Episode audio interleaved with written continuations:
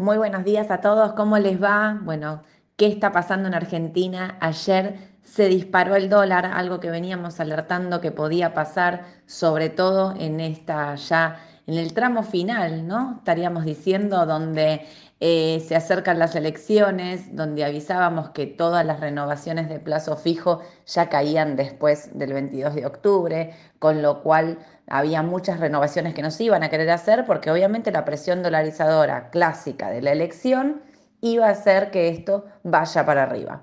Bueno, ayer empezó. En realidad decir que ayer empezó es medio falso, porque esto ya viene pasando desde hace una semana, donde el dólar despacito, despacito viene subiendo. Ayer fue un salto un poco más grande y esto es lo que hizo que todos concentraran la atención ahí. Si vemos los cierres y van a ver el MEP con AL, vamos a ver la intervención, obviamente porque el tipo de cambio cerró en 6.85, el dólar MEP con LED, que acá me parece que es tan importante, 7.30. Ahí es el tipo de cambio que hay que ver, que marcó la diferencia en, eh, el dólar MEP y obviamente el contado con liquidación que cerró casi 777 y bueno, em, digamos, la atención hoy va a estar puesta ahí. Sin embargo, sin embargo, Sergio Massa, que esperaba esta situación de eh, un tipo de cambio saltando, ya puso un nuevo tipo de dólar. Vieron que el dólar soja, agro y demás está por terminar. Bueno, se viene el tipo de cambio para em, la parte de la energía. Eh, Massa le anticipó a los empresarios más importantes, que es Marcelo Mindlin, el dueño de Pampa, Miguel Alucho, que es el CEO de Vista, al presidente de IPF, Pablo González, al representante de Pan American Energy, al de Techin, al de Tecpetrol, y espera les anunció un nuevo tipo de cambio, ¿no? Claramente hizo lo mismo que eh, con el dólar soja. Van a poder liquidar una parte al contado con liquidación. Se espera en los próximos 60 días liquidaciones por 1.200 millones.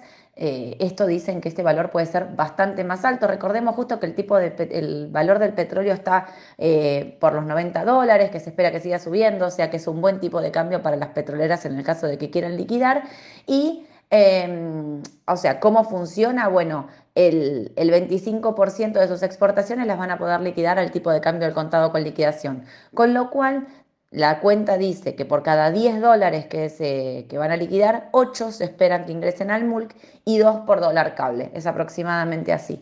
Bueno, obviamente esto es dos cosas. A, tener el dólar contado con liquidación eh, sin que suba, digamos, con una con una oferta importante de vendedores importantes en el mercado. B, engrosar las reservas del Banco Central para con eso poder seguir interviniendo en los tipos de cambio.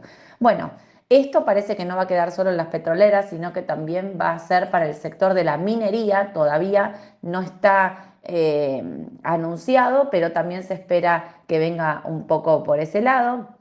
Eh, ¿Qué me queda decirles? Que bueno, que esto es... Eh, digamos, eh, la fuerza a la espera de la elección. ¿Qué va a pasar después de la elección? Hay que verse. ¿Y qué pasa según quiénes son los candidatos que llegan? Esto es lo que les quiero remarcar, ¿no? Digamos, no es lo mismo si Sergio Massa llega al balotaje o se mete en el balotaje que si no entra, ¿no? Digamos, si entra hay muchas posibilidades de que intente sostener los tipos de cambio y demás al 19 de noviembre, con lo cual hay que estar muy atentos con respecto a eh, los que esperan que haya una devaluación inmediatamente después de la elección de octubre.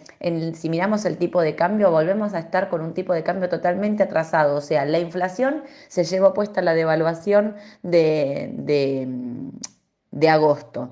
Con lo cual, digamos, desde la lógica uno podría pensar que va a ocurrir lo mismo, desde la práctica les podría decir, atención, que quizás no pasa exactamente lo mismo, porque eh, eh, si, no se definió la elección y tiene, y tiene chances de ser presidente, no va a querer tener una inflación volada y todo, todo saltando por el aire como ocurrió, recuerdan, después de la elección de la paso. Así que hay que estar muy atentos, vemos una salida en pesos, la salida en pesos tiene varias explicaciones, una es grandes rumores de reperfilamiento y, grandes jugadores queriendo salir para dolarizarse. La pregunta es a dónde nos vamos si salimos de los duales, si salimos de la inflación, de, instrumentos atados a la inflación.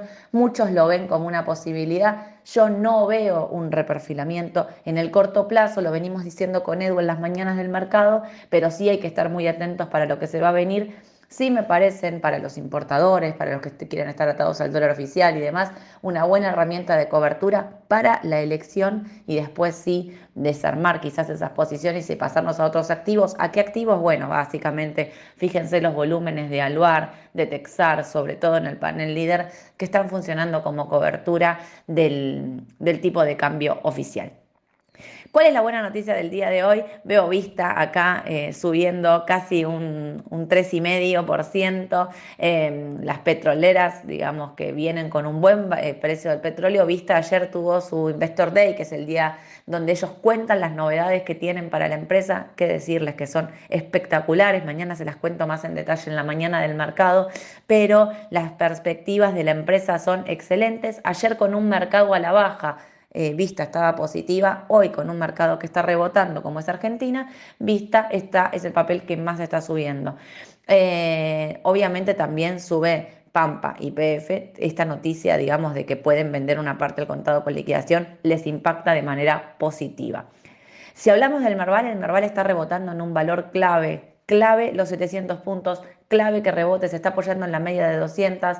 Es muy importante el rebote que, estamos, que estoy viendo acá, a pesar de que veo que los bancos no están traccionando. De hecho, veo Galicia en este momento 0,6 abajo, pero todo el resto está positivo. Esto recién está arrancando, así que hay que hay que esperar. Galicia se está apoyando en la media de 200. Yo les digo que el mercado local está agatado de un alambre. Si no rebota acá, las bajas que podemos tener van a ser mucho más fuertes. Así que es importante que el rebote de hoy sea con volumen, sea atractivo para no perforar estos valores que haría impulsar bajas mucho más fuertes. Veo Pampa en la misma situación, subiendo un 2%, 39,40. Ojalá que todo el mercado rebote acá, que se mantenga en en estos valores o que suba en realidad para, para no tener bajas más profundas.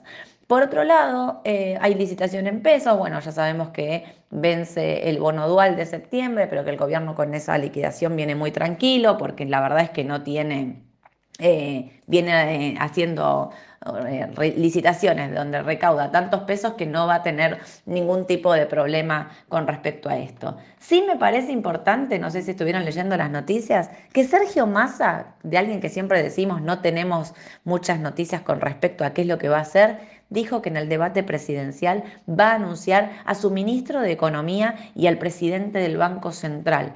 Así que eso me parece que va a ser importante, va a ser la noticia de, estoy segura, de, em, del debate. Después vamos a ver si sale algo más, pero esa, pues, si lo dice, va a ser seguramente la noticia más importante.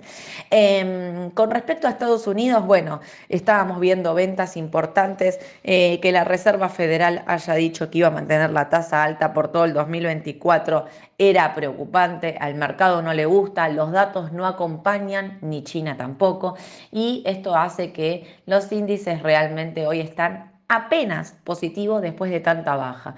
La verdad es que estamos también ahí en valores críticos. Eh, atención que el Dow Jones cortó la media de 200, como dice Edu, la tendencia de largo plazo ahí no es buena, pero hay que esperar que pase un par de días. Atención con el volumen de la venta de ayer de los índices de Estados Unidos, que fue muy fuerte y por eso también es clave que reboten en estos valores y que el rebote sea fuerte, sea... Eh, contundente. El Standard Poor's no perforó la media de 200, pero se apoyó exactamente y rebota ahí. Por eso digo, clave lo que vaya a pasar. Em, las tenencias de oro de los países vienen aumentando, esto se los vengo diciendo, y la liquidez en Estados Unidos también. Los bonos del Tesoro a 10 años siguen marcando máximos, con lo cual las señales no son tan optimistas, así que habría que estar con cuidado en el mercado de Estados Unidos con respecto a lo que pueda pasar por ese lado.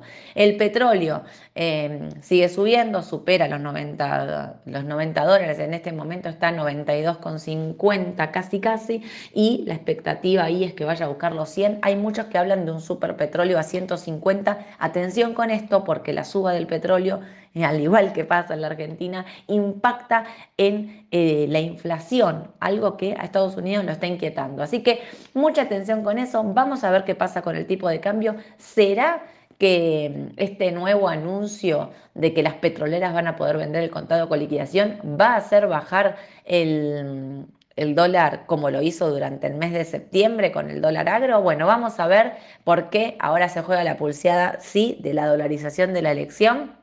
Así que clave lo que pase de ahí en adelante. Bueno, ahora sí, nos vemos mañana 9.45 en la mañana del mercado, que voy a estar. Los espero ahí y las noticias, para contarles las noticias más importantes del mercado local e internacional. Un cariño a todos y que tengan un gran día.